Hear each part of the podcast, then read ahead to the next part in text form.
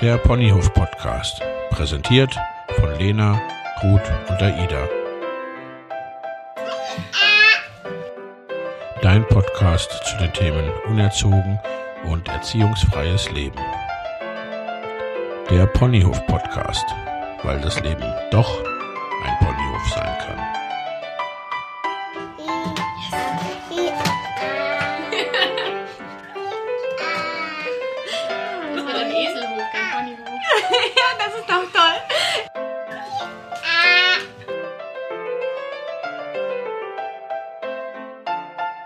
Spaß mit deinen Gastgeberinnen. So, nach langer klar. Zeit mal wieder haben wir uns zusammengefunden, Ponyhof-mäßig. Hallo Ruth, hallo Aida. Moin. Hallo. Moin. Und wir haben gerade gesagt, wir reden jetzt über ein Thema, von dem wir alle keine Ahnung haben, weil wir es nie gemacht Ja, genau. haben. Schooling. Yay. genau. Ja, wir reden heute über Homeschooling. Aber wir haben, also, wir haben ja gedacht, das machen ja gerade alle. Und wir können ja zu dem Thema einiges sagen. Ähm, Moment. Dankeschön. Mein Mann bringt mir was zu essen. Du bist jetzt im Podcast. Herzlichen Glückwunsch. Ähm, und äh, weil wir, weil wir überlegt haben, dass wir, ähm, dass wir da, dass wir zum Thema Lernen ganz viel sagen können, aber zum Thema Homeschooling ganz wenig, haben wir gedacht, wir machen das zum Thema. Ja, und ich Irgendwie glaube, so kam. Ich glaube, das eint uns auch mit allen Familien, die jetzt äh, irgendwie mit ihren Kindern zu Hause sitzen und die Kinder nicht in die Schule gehen können, gehen dürfen, weil Schulen geschlossen und so weiter. Denn das, was jetzt alle machen, gezwungenermaßen, ist ja auch genau das nicht. Das ist ja auch kein Homeschooling. Mhm. Das stimmt. Ja. Nicht, dass das irgendjemand denkt. Ja, genau, das ist genau der Punkt. Ich wehre mich auch da ganz stark gegen. Also ich meine, ich führe ja eine Schule und zwar eine Schule an einem tatsächlichen Ort, aber ich wehre mich auch äh, gegen diesen Begriff Homeschooling. Was wir im Moment als Schule betreiben, ist tatsächlich äh, Online-Angebote zur Verfügung zu stellen und ähm, die Kinder weiterhin als ähm, als Ansprechpartner, als Beziehungsmenschen sozusagen zur Verfügung zu stellen, ja. Und das ist auch per se unser Verständnis von Schulen. Aber wir haben ähm, keine ähm, Hausaufgaben mitgegeben oder irgendwelche Übungen, die zu Hause zu erledigen sind, sind aber mit allen äh, Lernenden, wie wir die Kinder und Jugendliche unserer Schule nennen, ähm, in Kontakt und bieten ihnen die Möglichkeit, über verschiedene Plattformen entweder an Lernangebote teilzunehmen oder einfach im Chat miteinander verbunden zu sein. Oder wiederum, um die Eltern zu entlasten, bieten wir die Möglichkeit äh, der Betreuung, der Online-Betreuung. Also das sieht so aus, 40 bis 45 Minuten kann man sich in der Betreuungseinheit äh, verabreden, buchen beinahe.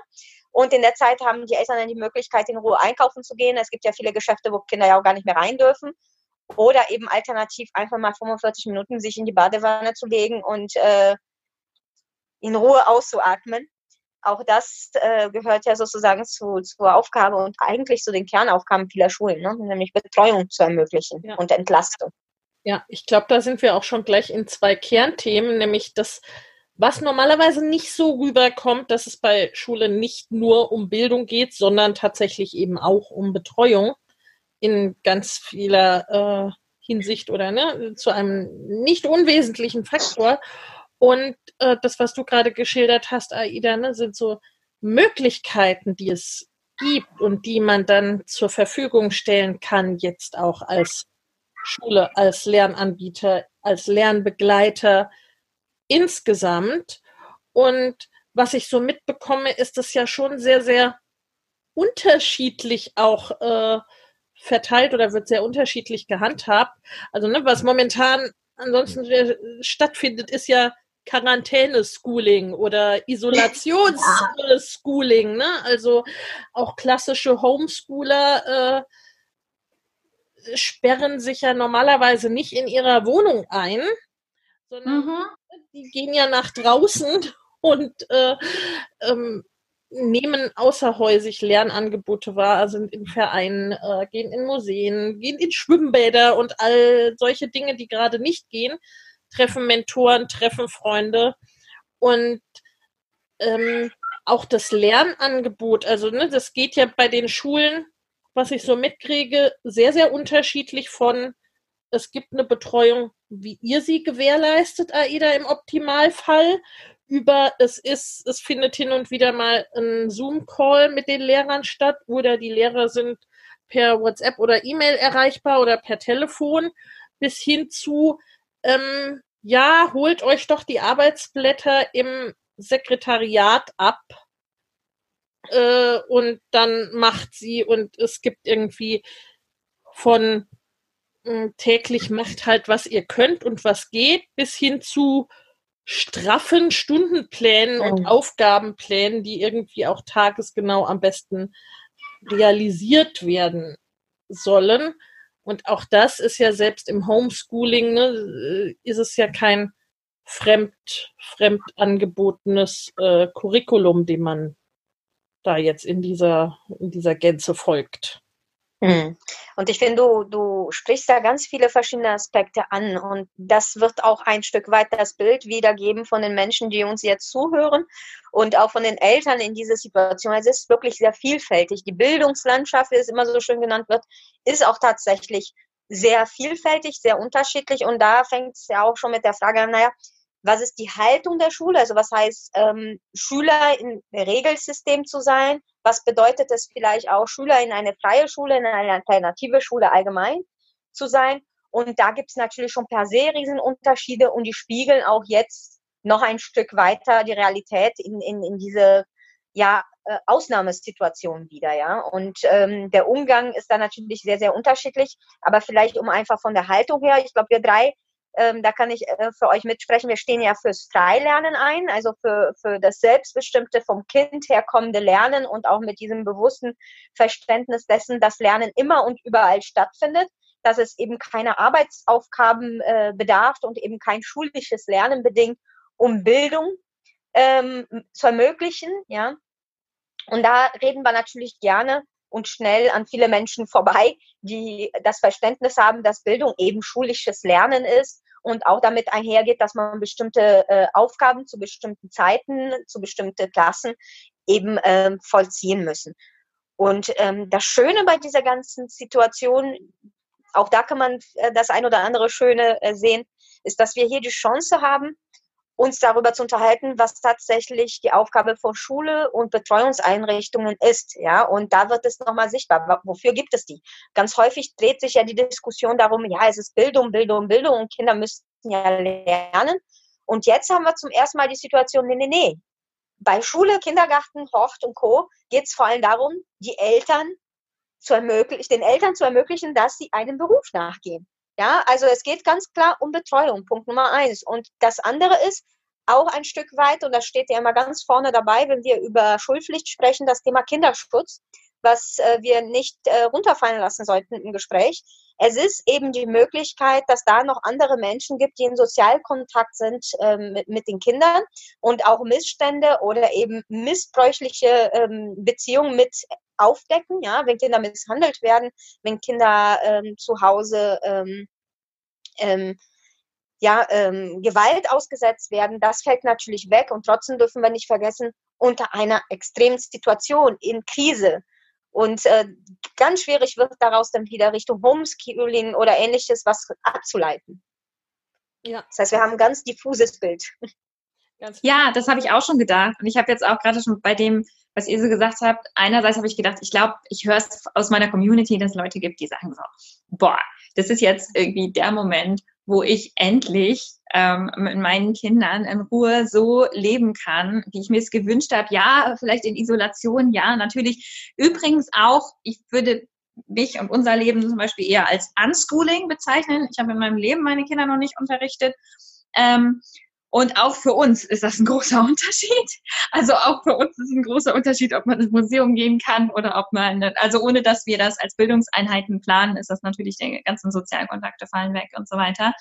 Ähm, und äh, ich glaube, es ist eine Chance. Ich erlebe es immer wieder, dass Leute sagen, ja, es ist für mich ähm, eine Möglichkeit, ähm, auch auch was loszulassen, auch mal zu sagen, okay, was passiert denn Dramatisches, wenn ich jetzt nicht dieses Arbeitsblatt abarbeite mit meinem Kind, sondern stattdessen ein interessantes Experiment dazu mache oder irgendwas Spannendes anbiete. Also so diese, diese kleinen Steps mache ähm, aus diesem, so muss das aussehen und am Ende muss ich es abfragen, also von diesem Abfragen, abgefragten formalen, formalisierten Lernen äh, ins Informelle und zu sehen, okay, es gibt auch noch andere Möglichkeiten, äh, Lernen zu beobachten, bis hin zu den Leuten, die sagen, es ist für mich eine riesige Belastung, es ist für mich absolut nicht in Ordnung. Und ich glaube, die muss man hier auch äh, ansprechen. Es gibt Menschen, für die gehört das nicht zum Lebensentwurf. Bei mir persönlich ist das nicht der Fall. Ähm, aber ich möchte definitiv nicht äh, in der Haut derjenigen stecken, die eben gerade überfordert sind, die gestresst sind. Es betrifft ja auch Familien sehr unterschiedlich. Das habe ich eben auch noch gedacht, Aida. Es ist einmal, wir haben so diffus, weil wir eine eine völlig ungewöhnliche Situation haben, die man auch nicht vollständig mit Homeschooling oder mit irgendwas verständlich machen kann. Ähm, und andererseits haben wir es auch mit so viel Unterschiedlichkeit in den Familien zu tun und so unterschiedlichen Belastungssituationen. Auch für die einen ist es irgendwie nett im Garten sitzen für ein paar Wochen und es geht irgendwie für die anderen ist es eine existenzielle Bedrohung. Wieder andere müssen schlicht weiterhin arbeiten und irgendwie gucken, wie sie ihre Kinder da rein sortieren. Ähm, und ich, ich habe immer so ein bisschen die Sorge, dass wenn wir über, über Homeschooling, Unschooling hier sprechen, dass wir, dass es Menschen gibt, die da eine romantisierte Vorstellung von haben und sagen, so und jetzt muss ich es erst recht perfekt machen, dann muss ich jeden Tag drei Kuchen backen und äh, mal ganz tolle Aufgaben hier ausdenken und mit den Kindern, wisst ihr, wie ich meine? Also, dass es, dass es jetzt so eine, so eine Idee gibt, okay, Zeit noch perfekter zu sein. Aber ich glaube, die Situation ist derartig neben allem, äh, dass wir einfach, dass wir uns einfach durch den Tag wursteln dürfen und dabei vertrauen dürfen, dass Kinder eh lernen. Ich glaube, das ist das geringste Problem, was wir in der ganzen Situation haben. Ja, und das ist auch letztendlich, ne, das ist, was du ja auch beschreibst, Ruth, dass viele diese Erfahrung machen, äh, die ohnehin, ne, die sich das vielleicht unterschwellig gewünscht haben und die es jetzt genießen, mit ihren Kindern zu Hause zu sein, vielleicht mit dem Partner zu Hause zu sein, dass die ganze Familie zusammen ist. Ne? Und die finden es jetzt sehr angenehm. Oder sie kommen unerwartet in die Situation, konnten sich es vielleicht gar nicht vorstellen, aber erleben es jetzt überraschend als sehr angenehm. Auch zum Teil, ne, was ich so höre, wenn es irgendwie teilweise ne, Probleme in der Schule gab oder ne, dass es, sagen wir mal, so, solche Dinge gab, dass das Kind nicht so gut lernen konnte, wie es in der Schule angeboten wurde und jetzt auf einmal zu Hause es leicht ist ne? und es so ein, äh, so ein Tagesablauf auch quasi von sich aus entsteht und so eine eigene Struktur findet, wo äh, ne, Muttern vielleicht befürchtet hat, oh Gott, wie soll ich das irgendwie ne, hier mit äh, Aufgaben begleiten? Und es entsteht einfach, dass morgens irgendwie was ganz anderes gemacht wird und dann mittags setzt sich das Kind quasi von selber hin und erledigt das, was irgendwie ihm an Aufgaben da angetragen wurde. Und dann gibt's mhm. aber wiederum auch ne, teilweise so das Thema der Teilhabe, ne, dass ja gar nicht unbedingt allen Kindern, allen Familien äh, Drucker, PCs, Handys, äh, ne, für den Kontakt und für die Erledigung der Aufgaben und so weiter so in der Form zur Verfügung stehen, dass das manchmal auch gar nicht begleitet werden kann. Äh, häusliche Gewalt, das, äh, das Thema. Ähm, und auch, ne, so wie es die Familien gibt, die sich freuen oder die es dann im Endeffekt als positiv erleben, gibt es halt auch die, die äh, quasi den Tag nicht gut miteinander aushalten können. Ne? Also wo es wirklich große, große Konflikte und großes Konfliktpotenzial gibt und die besser miteinander leben, wenn sie sich fünf bis acht oder wie viele Stunden auch immer des Tages nicht sehen. Aber ähm, alle diese Situationen werden besser, wenn man darauf nicht noch Aufgaben und Erledigungen und weißt du, ich habe gerade gedacht, ja, wir haben es mit total diversen Situationen zu tun und ich habe auch nicht eine Lösung für alles und vieles ist auch echt scheiße und ich hoffe einfach nur, dass es vorbeigeht für viele Beteiligten, für andere ist es schön. Ähm, aber alles davon wird nicht besser, indem man jetzt Kinder hinsetzt oder Eltern damit belastet, dass sie sich mit Kindern hinsetzen sollen, was sie vielleicht gar nicht können, wie du eben sagtest, Lena. Das ist ja auch völlig privilegiert, diesen Zugang, diese Möglichkeiten überhaupt zu haben. Äh, und denen jetzt irgendwelche Aufgaben reinzuprügeln. Genau. Also das ist das, was mich wirklich, ähm, ich habe da auch keine Lösung für. Ähm, ich stecke da auch nicht drin ich habe auch kein Kind, was nach dieser Zeit dann wieder in der Schule Anschluss finden muss oder irgendwelche Noten schreiben muss. Und ich habe auch nicht den Gedanken, dass das irgendwie nötig wäre. Aber das stelle ich mir sehr herausfordernd vor. Und ich glaube, das Beste, was wir machen können, ist den Mist so gut es geht zu lassen. Also das ist meine ernsthafte persönliche Empfehlung an dieser Stelle. Ja. Ich glaube, wir dürfen das an der Stelle verweigern. Ja. Weil keine Situation von all den vielen, die wir gerade angesprochen haben, wird dadurch irgendwie besser. Ja, Wenn ich völlig überfordert und traurig und mir ist alles zu viel, dann sollte ich da, dafür sorgen und meine Zeit dafür nutzen, dass ich mir ganz viel, wenn es irgend geht, Unterstützung hole. Und, danke. Und ähm, wenn ich irgendwie total entspannt und zufrieden bin, dann brauche ich das nicht dadurch kaputt zu machen, dass ich da irgendwelche Aufgaben auf den Tisch schmeiße. Ja, ja. ja. Genau, ähm, Ruth, äh, finde ich sehr gut, dass du das auch nochmal so betont hast, weil da genau das war meine, meine Gedanken, waren meine Gedanken. Und zugleich ist das ja genau meine Kernaufgabe als Verantwortliche für eine Schule. Das war ja genau, also das sind genau die Fragen, die ich mir gestellt habe, als die Situation eintraf. Katastrophenmanagement ist ja das Stichwort. Was tun wir nun? Und für mich war ganz klar, meine Aufgabe als Schulleiterin ist, mit meinem Lernbegleiterteam jetzt Maßnahmen zu erarbeiten, die vor allem für Entlastung sorgen. Die für Entlastung für die Familien sorgen, die ihnen in irgendeiner Weise Unterstützung bietet. Und für mich war klar, wenn ich äh, viele Eltern habe, die plötzlich im Homeoffice sind und die irgendwie ihre Arbeit gewährleisten sollen, aber gleichzeitig Kinder zu Hause haben, die auch ähm, ähm, Aufmerksamkeit äh, benötigen, Beziehung benötigen, dass es nicht gelingen kann, indem sie tausend Aufgaben äh, bekommen, äh, bei denen die Eltern anwesend sein müssen und sie unterstützen müssen. Also war für mich im Vordergrund, was kann ich reizvoll gestalten, so dass die Kinder Lust haben, mit uns gemeinsam zu arbeiten und so, dass die Eltern wiederum ihrer Arbeit nachgehen können. Wo ist es eher angebracht zu sagen, hey, einfach mal äh, Stifte fallen lassen. Kinder und Eltern haben jetzt einfach die Möglichkeit, eine schöne Zeit miteinander zu haben und gemeinsam diese Bedrohungssituation, das darf man ja nicht vergessen. Auch Kinder haben ganz viele Ängste. Sie wollen Fragen beantwortet haben und auch Eltern ähm, stehen teilweise vor finanziellen äh, Nöten. Das heißt, sie sind in bereits sehr angespannte Situationen und manchmal ist es einfach, sie in Ruhe zu lassen, der beste Weg, ja. Und all diese Dinge ähm, haben wir miteinander besprochen, ausgearbeitet und letztendlich ein, ein Sammelsurium an Szenarien und an Möglichkeiten entwickelt, sodass die Kinder und die Familien die Möglichkeit haben, auf uns zuzugehen. Es gibt jeden Montag eine Art Check-in-Runde, da rufen wir alle Familien einmal durch, äh, sprechen mit den Kindern bewusst, wie es ihnen geht. Das ist ja auch aus Kinderschutzgründen äh, wichtig, ne? Und zu fragen, geht es euch gut? Braucht ihr was? Können wir irgendwie helfen? Braucht ihr einen zusätzlichen Ansprechpartner? Oder auch solche Dinge. Kommt ihr mit der Technik klar? Können wir irgendwie unterstützen? Ähm, habt ihr Interesse? Ah, okay, ihr habt eigentlich gar keinen Bock mit mir zu telefonieren, ist auch in Ordnung, ja? Also, dass da einfach ähm, weiterhin Beziehung gelebt wird und gezeigt wird, hey, wir sind da. Und selbiges wiederum mit den Eltern. Hey Leute, wenn ihr hier Unterstützung braucht, wenn ihr Betreuung braucht, wir sind da. Ähm, kontaktiert uns, hier ist der Stundenplan, dann wisst ihr, welche Ansprechpartner wann zugange ist.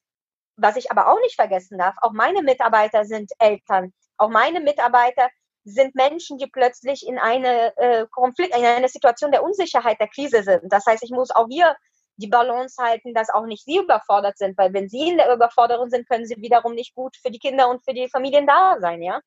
Ähm, und ich glaube, das kann auch wirklich nur gelingen, wenn wir A, offen miteinander über die Situation sprechen, dass es für alle nämlich etwas Neues ist, dass wir alle unsicher sind und dass es vor allem nur darum gehen kann, sich gegenseitig zu unterstützen. Und alles, aber wirklich alles, was zur Belastung führt, zusätzlich ist schlecht, kann weg alles, was hilfreich ist, kann bleiben. Ja, und das ist sozusagen meine Maxime ähm, im Sinne als Arbeitgeberin, als Schulleiterin. Und wiederum als Mutter zu Hause ist für mich ganz klar, ähm, die Kinder haben Freude, wenn sie den ganzen Tag ähm, an der Playstation sind, an der Xbox sind, am Tablet sind, an der Switch oder was auch immer gerade zur Verfügung steht, dann ist alles gut. Ja, ich bin hier als Ansprechpartnerin, ähm, wenn Fragen sind, wenn gekuschelt werden möchte, wenn äh, gespielt werden möchte, dann bin ich da als Ansprechpartnerin und mache meine Arbeit sozusagen drumherum und sorge dafür, dass meine Kinder zwischendurch was essen, dass sie ähm, darin denken, auf Toilette zu gehen und vielleicht auch noch ein paar Grundhygiene ähm, äh, Maßnahmen halten, wie Zähne putzen und sich vielleicht einmal die Woche die Haare kämmen, so ungefähr, ja, wenn wir selbst vergessen, den Schlafanzug umzuziehen. Aber ähm, das ist mein Job im Moment. Mein Job ist es nicht, äh, Hausaufgaben zu machen. Mein Job ist es nicht, mich mit Kindern stundenlang um irgendwelche äh, Lerntools zu befassen, sondern ihnen zu helfen, da wo sie Hilfe brauchen. Ihnen die Informationen, die ich habe, zur Verfügung stellen, so dass sie teilnehmen können, so dass sie sich mit ihren Freunden vernetzen können. Ja, es gibt ja diese Möglichkeiten da. Kein Kind muss heute isoliert zu Hause sein, sondern normalerweise ähm, stehen ihnen Möglichkeiten zu, sich mit anderen zu verbinden. Ja, da kommen wir wieder beim Thema Teilhabe. Stehen ihnen allen, Komma, Ausführungszeichen nicht ganz, aber den Mehrheit der Kinder. Und ich gehe davon aus, dass die meisten, die uns zuhören, genau zu diesem Kreis gehören werden. So dass ähm, ich vor allem Eltern entlasten möchte, einfach auch mal fünf gerade sein zu lassen. Ja. Ich glaube, die wichtige Grundlage, die wir dazu vielleicht einfach nochmal wiederholen sollten, auch für die, die es vielleicht schon mal gehört haben, ist, dass man Bildung von Bindung nicht trennen kann. Und das, was Aida gerade geschildert hat, ist schlicht ähm, Bindung, ist Beziehungsarbeit. Und das ist einfach die Grundlage für jede Form von Bildung. Die wiederum passiert von alleine. Die können wir kaum unterdrücken. Ja. Aber wenn wir uns sozusagen allen was Gutes tun wollen, dann ist nicht das Beste, was wir machen können, jetzt Mathe zu üben. Das Beste, was wir machen können, ist unsere Beziehung zu nähern. Und wenn das heißt, so wie du sagst, wir gerade sein lassen, irgendwie alle gemütlich zusammen kuscheln und Film gucken und ab und zu in die Badewanne schmeißen oder so, dann ist es das. Wenn es für dich was anderes heißt, dann ist, es das, ist das auch in Ordnung. Und was auch immer jetzt die Beziehung nährt, ist immer die Grundlage für jede Form von Bildung. Also es ist nicht so, dass du gerade vorgeschlagen hast, dass das keine Bildung gibt, sondern die Bildung ist die Folge. So ist das nicht nur, ohne Grund heißt noch mal Apego, aus. Ne? Ja, ich meine, nicht ohne Grund heißt unsere Schule Apego und steht ja genau ja. dafür, ja, mit Bindung zur Bildung. Und äh, die Maxime leben wir auch in dieser Krise und über den Bildschirm weiter. Ja. ja. ja. unser Bildungskongress hatte den Untertitel von der Bindung zur Bildung. Ne? Also es ist, ja. Es, ich, ich weiß, dass ich euch das nicht sagen muss. es geht nicht ohne und es ist wichtig, dass äh, gut und wichtig, dass du das nochmal so betonst, gut, ne, dass das eine auch nicht ohne das andere stattfinden kann. Also dass es äh, dass Bildung die Folge ist, dass das aber auch bedeutet, dass ohne die Bindung wird es mit der Bildung halt auch gewissermaßen schwierig. Und was du sagtest mit dem Druck, ne? also Druck irgendwo drauf zu packen, erst recht auf eine ohnehin schon belastete Situation, ist eigentlich ja nie irgendwie hilfreich. Im Gegenteil. Und es ist ja eine Belastungssituation für alle. Es sind Ängste da und ich meine, ne, weltweite Pandemien hat irgendwie noch keiner so richtig erlebt. Ne? Also da sind ja, da spielen ja ganz viele Dinge irgendwie eine Rolle und sind auch unterschwellig schlicht und ergreifend da. Und dann wirklich auch zu gucken mh, hm, und sich auch ein Stück weit kennenzulernen, auch äh, und auch äh, die Kinder kennenzulernen, sozusagen, was brauchen wir denn in dieser Situation? Was hilft uns denn? Was schafft denn da Entlastung? Und das ist für den einen halt ne, weitestmögliches Loslassen, das ist für den nächsten ein Mindestmaß an Struktur. Also auch zu gucken, ne, wie viel Struktur hilft mir und wie viel ist zu viel. Das ist für den nächsten ein sicherer Bestand ein Klopapier. äh, ja, äh, also ne, wirklich was, was brauche ich, was brauchen wir, um da möglichst viel Sicherheit, möglichst viel Entlastung, soweit es eben geht, zu finden. Insofern sind ja auch die ganzen Angebote, ob das jetzt Lern-Apps und alles Mögliche sind, sind ja nicht schlecht. Ne? Es wird nur dann zum Problem, wenn ich sage, okay, hier ist jetzt eine Liste mit 100 Lern-Apps, äh, bitte wenigstens mal 20 aussuchen und morgen abarbeiten. Ne? Richtig, richtig. Wenn das zum, und, zum Zwang wird, wird es halt schwierig. Ja, ja. Ja, und ähm, ich finde, das ist ja auch dieses, ähm, um, um zurück auf das Thema Bindung zu kommen, ja, auch wieder mit Bindung zu Bildung oder von der Bindung zur Bildung. Ähm, letztendlich auch das äh, öffnet Raum für viel Missverständnisse. Also ich, ich habe ganz häufig erlebt dieses, ja, aber das heißt doch, dass ich einfach in Beziehung begleitet in dieser 1 zu 1 Situation mit meinem Kind lerne oder die Lernbegleiter mit dem Kind lernen sollen. Das ist damit natürlich nicht gemeint. Damit ist gemeint, dass die Kinder eben wie es so schön auch ein Stück weit abgelutscht ist, Wurzeln haben, dass die Kinder sozusagen einen sicheren Rahmen bekommen, dass die Kinder wissen, hier ist die Beziehung verlässlich und von da aus kann starten, davon aus kann ich sozusagen meine Flügel ausbreiten, wenn wir schon beim Bild Wurzeln und Flügel sind und kann sozusagen in meine von Natur gegebenen Neugierde die Welt entdecken, denn das tun Kinder ja per se. Und wenn wir uns gerade in einer unsicheren Zeit, in einer Krisenzeit darauf fokussieren, den Kindern ganz viel Wurzel zu geben, also ganz viel Sicherheit zu geben, dann, dann ist das schon die halbe Miete, denn sie lernen ja gerade unglaublich viel per se. Sie lernen, wie wir Eltern mit Krise umgehen. Sie lernen, wie wir mit Unsicherheit umgehen. Sie beobachten, wie Menschen um sie herum agieren und reagieren. Sie, sie erleben ja ganz viel und lernen bereits ganz viel. Und davon werden wir alle lange schöpfen können, wenn wir uns genau darauf fokussieren und nicht eben auf unseren, hier, das sind die Lehrpläne und die müssen trotz Abwesenheit in der Schule eingehalten werden. Ja, naja, und Aida, du sagst es gerade so schön, stimmt. Das macht ein bisschen den Raum auch für Missverständnisse. Auch nettes ein Kind zwingen, irgendwas auswendig zu lernen, ist nicht Bildung. So ist es. nicht das Gleiche. Und ich glaube, das ist, das ist echt so ein bisschen ähm, so, so ein Problem daran, dass, ähm, dass was du mit Wurzel meinst, ist ja nicht das, was wir im Allgemeinen unter, unter Bildung verstehen. Ich glaube, das ist auch so ein bisschen das Problem von dem, mhm. von dem Wort Bildung. Das ist ja eigentlich der Teil, den wir eben gar nicht kontrollieren können. Mhm. Nämlich, was ein Mensch aus einer Situation lernt und dann individuell daraus macht. Das passiert informell.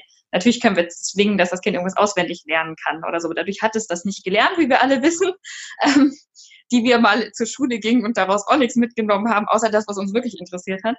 Ähm, das heißt, das Schlimmste, was ich in solchen Situationen damit machen kann, mit dieser Idee, jetzt machen wir mal Bildung mit irgendeiner Form von auswendig ähm, lernen, ähm, reinpressen in die Familie, ist ja, dass ich genau die Grundlage attackiere.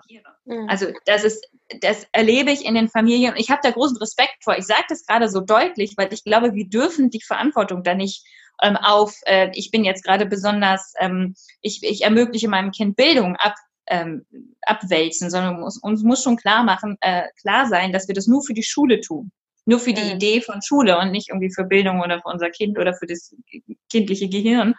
Ähm, aber ich habe, ich erlebte einfach gerade ähm, sehr viele Eltern, die einfach durch diesen Druck, den sie haben oder den sie meinen zu haben, ähm, mit ihren Kindern da sitzen und die Beziehung attackieren durch dieses zusammen dasitzen und äh, noch irgendwas auswendig lernen. Und das entzieht der Idee von Bildung die Grundlage. Das ist das Verrückte, glaube ich, was wir gerade wir sehen ja gerade vieles in unserer Gesellschaft wie unter so einem Brennglas, viele Probleme, vielleicht auch viele gute mhm. Sachen.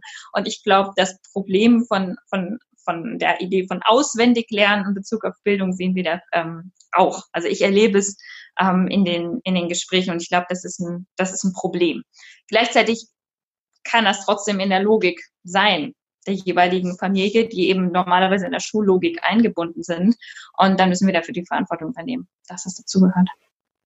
Ich glaube, da sind zwei wichtige Sachen nochmal noch mal drin, also, wo wir vielleicht auch ein bisschen entlasten können dahingehend, weil zum einen der Druck oder der empfundene Druck kommt ja oft auch aus der Angst heraus, äh, dass das Kind ja was lernen muss und zwar in diesem schulischen Kontext. Also dass das, was jetzt verloren geht an Schulzeit, eventuell nicht mehr aufgeholt werden kann, ne? dass das dann fehlt und dass das dann nächstes Jahr den Druck macht oder den Abschluss in Gefahr bringt oder sonstiges. Ne? Mhm. Und wo wir einfach ja wissen und die Erfahrung aus, ne, aus entsprechender Forschung und aus dem Leben von frei lernenden Menschen einfach zeigt, dass dass dieses reine, dieses reine äh, Wissen ganz schnell aufgeholt ist, wenn man Mhm. das möchte und alles andere entsprechend passt. Ne? Also, dass es nicht so ist, dass jetzt irgendwie zwei Wochen, zwei Monate oder wie viel auch immer dann quasi nächstes Jahr dann on top kommen, was da irgendwie fehlt sozusagen. Mhm. Ja, so diese Idee vom Stau, ne, das begegnen wir Ja, auch mal wieder, dass es halt so wie so einen genau. Stau gibt und man das schnell aufholen muss. Genau. Ja. Dass dann, ne, wenn wir, wenn wir das jetzt nicht machen und quasi jetzt diese sechs oder acht Stunden Schule am Tag nicht stattfinden, dass dann quasi hinten nach, also dass dann sozusagen das, was wir jetzt verpassen, wenn wir nur zwei Stunden am Tag machen oder gar keine, äh, dass wir dann im nächsten Schuljahr irgendwie dann zwölf Stunden am Tag machen müssten oder sowas. Also das wirklich, ja, Stau ist, glaube ich, das richtige Wort, ne? dass da so ein Stau entsteht. Und das, das passiert ja nicht. Also das wissen wir ja aus der Beobachtung Ja, Rheinlernens. Ne? also für den Fall, dass man dann nochmal was auswendig lernen möchte. Auswendig lernen geht ja relativ schnell. Ist ja nicht das Gleiche, wie wenn ich jetzt wirklich was ähm, tief lerne, aber das ähm, denke ich auch. Und auch da wieder, ist es besser, wenn ich vorher eine halbwegs behütete Zeit in einer schwierigen Situation gehabt hatte, als wenn ich dann noch belastet bin von zusätzlichem Stress in der Familie. Ne? Also die psychischen Voraussetzungen sind dann ja auch besser gegeben. Hm. Ohne Wenn und Aber. Ja, absolut. Ja. Und was wir auch, äh, glaube ich, berücksichtigen müssen, ist das, so dieser Begriff des oder das Phänomen des Deschoolings, ne? Also dass ja äh, quasi so eintritt, auch wenn man freiwillig aus Schule oder auch ähm, aus Arbeit und so weiter, ne, aus der gewohnten Situation rausgeht, dass das dann eine ja, eine Umgewöhnung erstmal erfordert und das in dieser Zeit, ne, der, dieser Begriff ist ja klar geprägt auch durch, durch entsprechende Literatur. Mm. Und was, ne, was man ja auch in freien Schulen erlebt, wenn jetzt Quereinsteiger da sind oder so, ne, dass man sich erstmal an diese neue Situation, an dieses neue Lernen, an dieses neue Leben quasi gewöhnen muss, da reinkommen muss, da auch zum Teil so ein erstmal rechts und links austesten, ist das denn jetzt wirklich so und bleibt das so, eintritt und das ist schon quasi so ein Deschooling ist, wo die Menschen jetzt ungefragt und zum Teil auch ungewollt hineingeworfen werden. Und es ja, Ja. trotzdem die Konflikte mit sich bringt, die es auch unter gewollten Umständen teilweise hat. Ja, ich glaube, da dürfen wir auch echt einfach lieb zu uns selber sein, egal in welcher Situation. Ähm, das natürlich, gerade wenn es vorher sehr anders war in der Familie, ne, wenn man viel Zeit auseinander verbracht hat oder so, dass das natürlich jetzt vieles ähm, hervorbringt und ja, ungewollt in vielen Familien. Jemand hat danach gefragt und plötzlich stehen all diese Themen wieder auf dem Tisch. Ähm, Ja. Ich glaube, da dürfen wir auch einfach echt lieb mit uns sein und uns unterstützen. Und uns dann nicht noch quälen mit irgendwelchen Ideen, wie man jetzt zu sein hat. Ja. Absolut. Vollkommen einverstanden. Und ich glaube und ich hoffe schon, dass es aber auch im Nachhinein dann äh, vielleicht einen Raum aufmachen wird für, ne, so kann es auch gehen für die, die es wollen. Ne, also Ja, also ganz klar. Fest ist es, okay, wie will ich es denn für mich persönlich haben? Ne, Und da, äh, wo es ja alles gibt zwischen, ist um Himmels Willen überhaupt nichts für mich oder war eigentlich ganz wunderbar? Ne, Und dass es diesen Raum aufmacht, so, es geht ja auch so für die, die es wollen. Ja, ich sehe da tatsächlich auch nochmal eine ganz andere Ebene. Also ich glaube, diese Diskussion braucht es tatsächlich nochmal ein bisschen länger und mehr, diese Fragestellung. Aber was ich glaube jetzt passiert, ist ein Stück weit diese Hürde und Angst und ja, ich würde es sogar als Paranoia bezeichnen, gegenüber den digitalen Möglichkeiten, die es gibt. Ja. Die ist jetzt, finde ich, stark ins, Schwank, ins Wanken gekommen. Also zumindest ist, ist da nicht mehr diese große, oh nein, um Gottes Willen vorhanden, sondern tatsächlich dieses Erkennen auch vielerlei, wow, das alles gibt ja? Also ich glaube, viele Menschen hatten sich schlicht auch noch nie damit auseinandergesetzt und aus der Not heraus geboren, ähm, entdecken sie gerade ganz viele Dinge und das auf allen Ebenen, sei es Eltern, sei es die Kinder selbst, aber vor allem auch die Lehrer, Schulleiter, Ministerien und alle, die dazugehören, entdecken die Möglichkeit, de, die Möglichkeiten der Online-Welt. Ich meine, wir haben einen Digitalpakt in Deutschland, wie das alles heißt, ja, und was alles dafür Möglichkeiten und Gelder in Schulen fließen sollen, aber immer mit dieser Idee, wenn man über Digitalisierung gesprochen hat, dann hat man halt ein tolles ähm, ein Bildschirm und ein multifunktionales Tool und so weiter, aber dieses tatsächlich, die Kinder können digital lernen, Online-Tools nutzen und verwenden. Und unabhängig davon, ob sie sich gerade im Klassenraum befinden oder zu Hause sind oder sonst wo, können sie verbunden sein und weiter in ihre Themen arbeiten. Ich glaube, das wird der entscheidende, ähm, ja, die entscheidende Veränderung auch mit sich bringen um sich zu öffnen und zu sagen, hey, da gibt es ja noch eine Welt außerhalb dessen, was wir bis dato können. Und so schlecht ist das gar nicht. Und das kann ja sogar entlastend sein und Spaß machen. Ja, weil das erleben sie auch jetzt neu plötzlich. Da sind ganz viele Kinder, die vielleicht im Unterricht in der Schule gar, gar nicht so Lust hatten und plötzlich mit voller Begeisterung damit ihre Apps jonglieren, weil es plötzlich näher an dem ist, was ihre eigene Kulturtechnik ist, an dem ist, was, was ihnen einfach auch Freude bereitet, ja, weil die ganzen Kinder mit Tablets und Co. ja schon aufwachsen. Und ich glaube, da, da steckt eine Riesenchance. Oh, das hast du schön gesagt. Ich bin echt gespannt. Ja.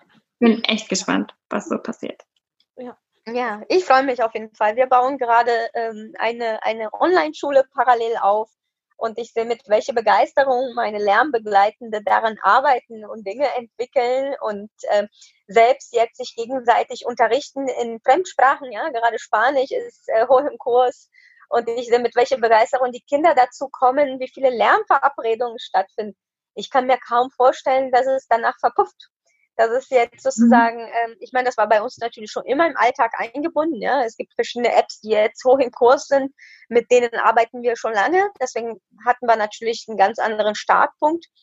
Aber äh, die Begeisterung, die plötzlich da ist und die Entlastung, die auch erlebt wird, äh, die ist schon sehr groß und darauf freue ich mich. Weil es auch diejenigen, die vielleicht skeptisch waren, ne, also das erlebe ich auch in der, in der Arbeit. Ich meine, wir sind alle drei ja schon, schon immer quasi, ne, oder schon sehr lange äh, online unterwegs und arbeiten auch online. Aber ne, auch die, die bisher Berührungsängste hatten oder vielleicht auch Vorurteile hatten, ne, sind jetzt zum Teil ein Stück weit mh, hm, ein bisschen zwangsläufig setzen sie sich damit auseinander. Ja viele merken dann schon, sowohl beruflich als auch im Lernkontext oder im Beziehungskontext generell, so, oh ja, da sind ja Sachen möglich. Ne? Also auf einmal äh, FaceTimet man mit der 94-jährigen Oma und äh, äh, äh, das Spielen auf dem Tablet oder das Spielen äh, ne, mit digitalen Medien ist nicht nur äh, ein Online- äh, Spiel oder irgendeine App, sondern sind tatsächlich auch, ich rede mit meiner besten Freundin über Zoom oder wir bauen beide unsere Playmobil oder Schleich oder was auch immer für Welten auf und stellen den Bildschirm äh, daneben und können so tatsächlich miteinander spielen, ohne in einem Raum zu sein. Ne? Also so diese ganzen Möglichkeiten, die auf einmal dann kommen, wenn wir so ein bisschen um die Ecke denken oder ne, gemeinsames Musizieren und was, äh, was auch immer. Ne? Also, dass da so viel möglich ist und da sehe ich es genauso wie du, Aida, ne? dass das auch, glaube ich, nicht mehr weggeht. Ja, nee, wir können ja das nicht mehr rückgängig machen. Wir ja. haben erfahren, dass es geht. Also wie ja. es geht und mit welchen Folgen und so und zwangsläufig für jeden, das ist nicht die Frage, ja. Aber es geht und es ist möglich. Ja. Ja, und vor allem, da sind reale soziale Kontakte. Ja, also das ist das erste Mal, dass es nicht abgewertet wird nach dem Motto, das ist die reale Welt und das ist nur die digitale Welt. Ja, diese Abwertung war ja immer allgegenwärtig. Ähm, die, wenn man sich irgendwie digital verbunden hat, obwohl wir alle ja seit vielen Jahren vernetzt sind, sei es über, über Social Media, Facebook, Twitter, Instagram, wie die alle heißen, war es immer mit einer gewissen Abwertung äh, gemeint, wenn man über Freunde gesprochen hat, die man eben aus Facebook und Co. kennt.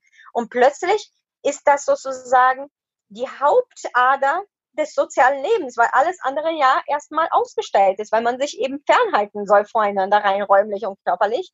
Und plötzlich erkennt man diese Mehrwert und diese Möglichkeit und erlebt auch genau das.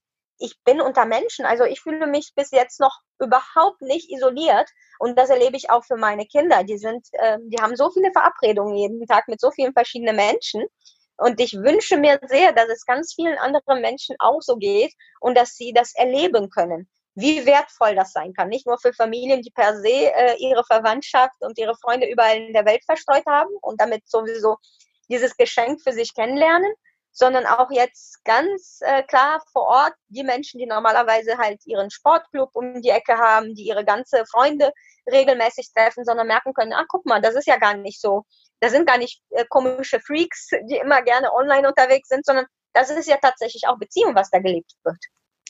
Ja, und da kann ich auch meinen Freund äh, sehen und treffen, wenn Mama oder Papa gerade keine Zeit haben, mich durch die halbe Stadt zu fahren. Richtig. Ganz ich bin genau. gespannt, was draus wird, meine Lieben. Ich bin echt gespannt. Auch. Jetzt erstmal entspannen und Schritt für Schritt. Verrückte so Zeiten, in denen wir leben. Genau. Ich bin halt ein Optimist, gut. ja, ja. Ich auch. Ich glaube, uns bleibt auch nichts anderes übrig, sonst wären wir alle irre. Ja. Das ist aber kein schönes Schlusswort. Seid optimistisch. Das ist das Praktischste, was ihr tun könnt. Ja, naja, gut. Ja, und passt aufeinander auf. Wir, wir drei zum Beispiel haben uns ja auch rein online kennengelernt und unsere Freundschaft ja. hat ursprünglich ganz online entwickelt und ist ja doch nur. Das stimmt. Ich glaube, ich habe Aida, dich habe ich das letzte, nee, das erste Mal habe ich dich 2016 kennengelernt in echt. 2016 oder 2017 in Berlin. Ja, so ja da waren wir schon. Du bist aber schon viel länger, meine Freundin. Ja. Genau. Ja. Genau. Und dich auch, Lena. Dich habe ich auch erst. Auch so 2016 oder so das erste Mal gesehen. Ja, ja, aber da waren wir schon jahrelang befreundet, ne? Also, ja. ja. Das, äh, Definitiv, äh, ihr seid meine Facebook-Freundinnen. Das stimmt. Das sind wir. Ja. Ne, das, äh, das äh, darf dann, glaube ich, auch gesamtgesellschaftlicher ankommen und wird es dadurch auch, ne? Weil, wo es so eine Trennung gab, ne? Auch so ein bisschen eine teilweise Generationentrennung oder wie auch immer, immer man das nennen will, ne? Also ähm, wo sich dann doch jetzt mehr auch verbindet. Da bin ich auch sehr optimistisch. Ja, das, das finde ich wiederum ein sehr schönes Schlusswort, nämlich bleibt in Verbindung und äh, stärkt eure Bindung zueinander. Und das gerne auch in Zeiten von Pandemien und Social Distancing, nämlich online. Das ist doch hervorragend.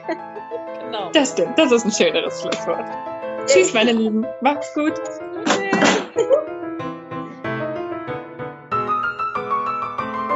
Sei dabei in der nächsten Episode des Ponyhof Podcasts. Wenn du weitere Informationen zu dieser und den anderen Episoden haben möchtest, dann findest du diese auf www.ponyhofpodcast.de. Wenn dir der Ponyhof Podcast gefällt, dann geh doch auf iTunes und schenke diesem unerzogenen Podcast ein Like und abonniere ihn. Viel Spaß und schalte rein bei der nächsten Episode von deinem Ponyhof Podcast.